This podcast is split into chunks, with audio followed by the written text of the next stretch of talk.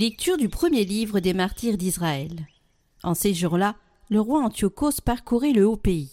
Il apprit alors qu'il y avait en Perse une ville, Élimaïs, fameuse par ses richesses, son argent et son or. Son temple, extrêmement riche, contenait des casques en or, des cuirasses et des armes laissées là par Alexandre, fils de Philippe et roi de Macédoine, qui régna le premier sur les Grecs. Antiochos arriva et il tenta de prendre la ville et de la piller, mais il n'y réussit pas parce que les habitants avaient été informés de son projet. Ils lui résistèrent et livrèrent bataille, si bien qu'il prit la fuite et battit en retraite, accablé de chagrin, pour retourner à Babylone. Il était encore en Perse quand on vint lui annoncer la déroute des troupes qui avaient pénétré en Judée.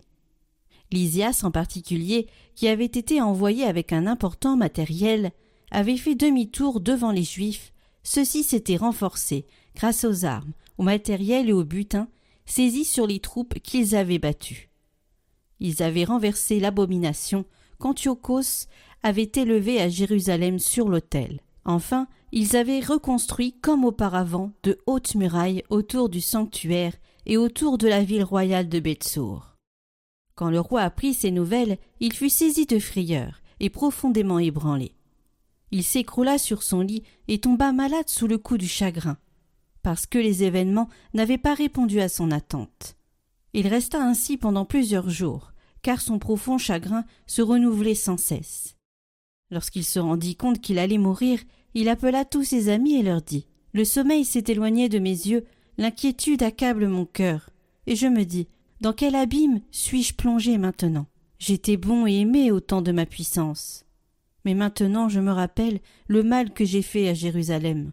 Tous les objets d'argent et d'or qui s'y trouvaient, je les ai pris.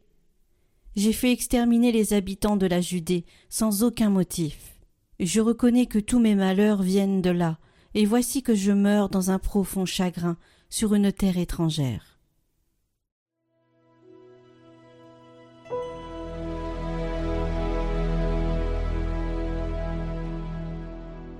J'exulterai de joie pour ta victoire, Seigneur. De tout mon cœur, Seigneur, je rendrai grâce. Je dirai tes innombrables merveilles. Pour toi, j'exulterai, je danserai, je fêterai ton nom, Dieu très haut. Mes ennemis ont battu en retraite. Devant ta face, ils s'écroulent et périssent. Tu menaces les nations, tu fais périr les méchants. À tout jamais tu effaces leur nom. Ils sont tombés, les païens, dans la fosse qu'ils creusaient, au filet qu'ils ont tendu, leurs pieds se sont pris. Mais le pauvre n'est pas oublié pour toujours. Jamais ne périt l'espoir des malheureux.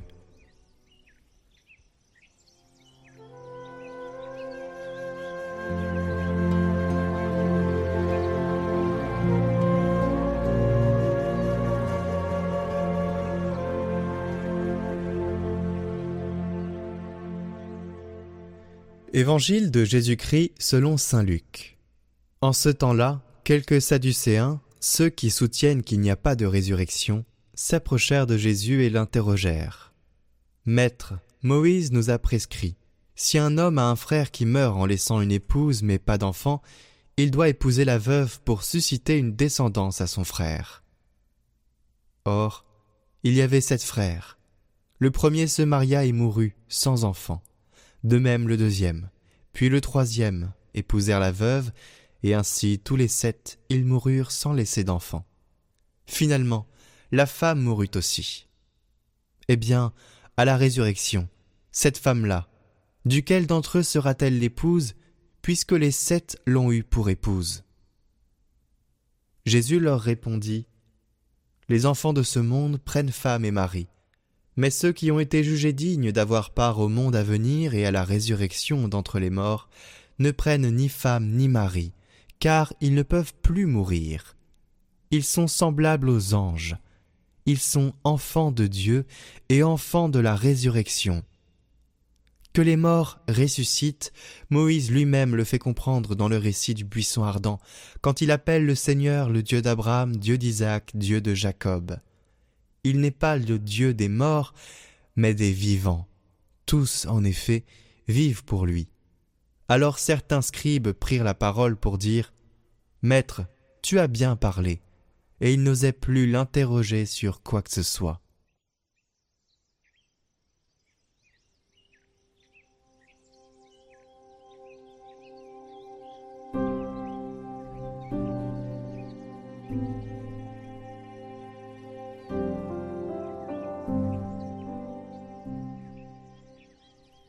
Commentaire de saint Hildegarde de Bingen. Quand l'âme se transfigurera en éternité. L'homme qui suit la voie de la folie et méprise la sagesse créatrice se condamne lui-même. N'ayant plus aucune limite dans le mal, il ignore la vie future. Il ne veut même pas savoir s'il existe une autre vie, et il refuse de scruter attentivement les causes de sa propre nature changeante. Cet homme peut encore comprendre son enfance, son adolescence, sa jeunesse et sa maturité.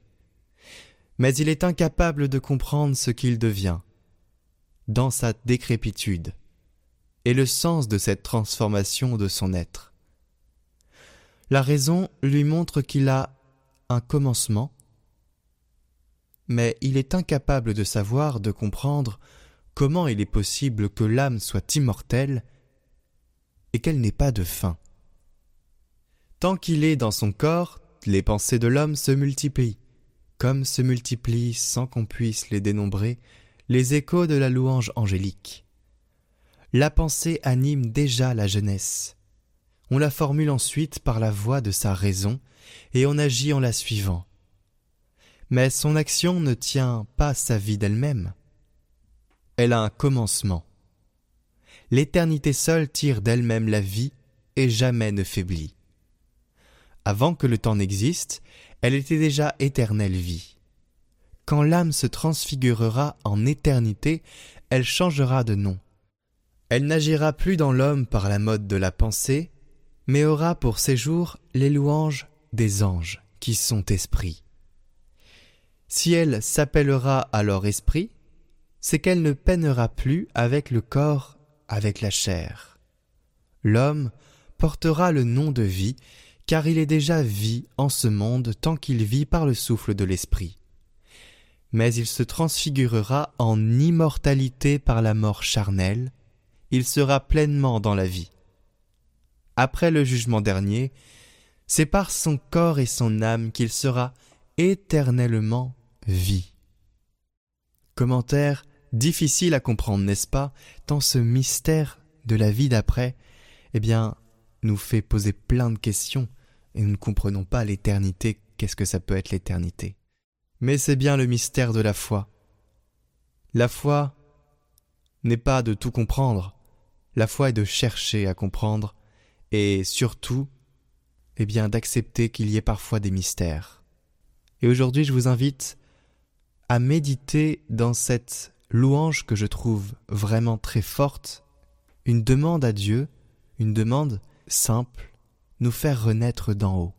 Le baptême est un chemin vers le ciel, mais il n'est qu'une étape. Demandons au Seigneur d'aller jusqu'au bout.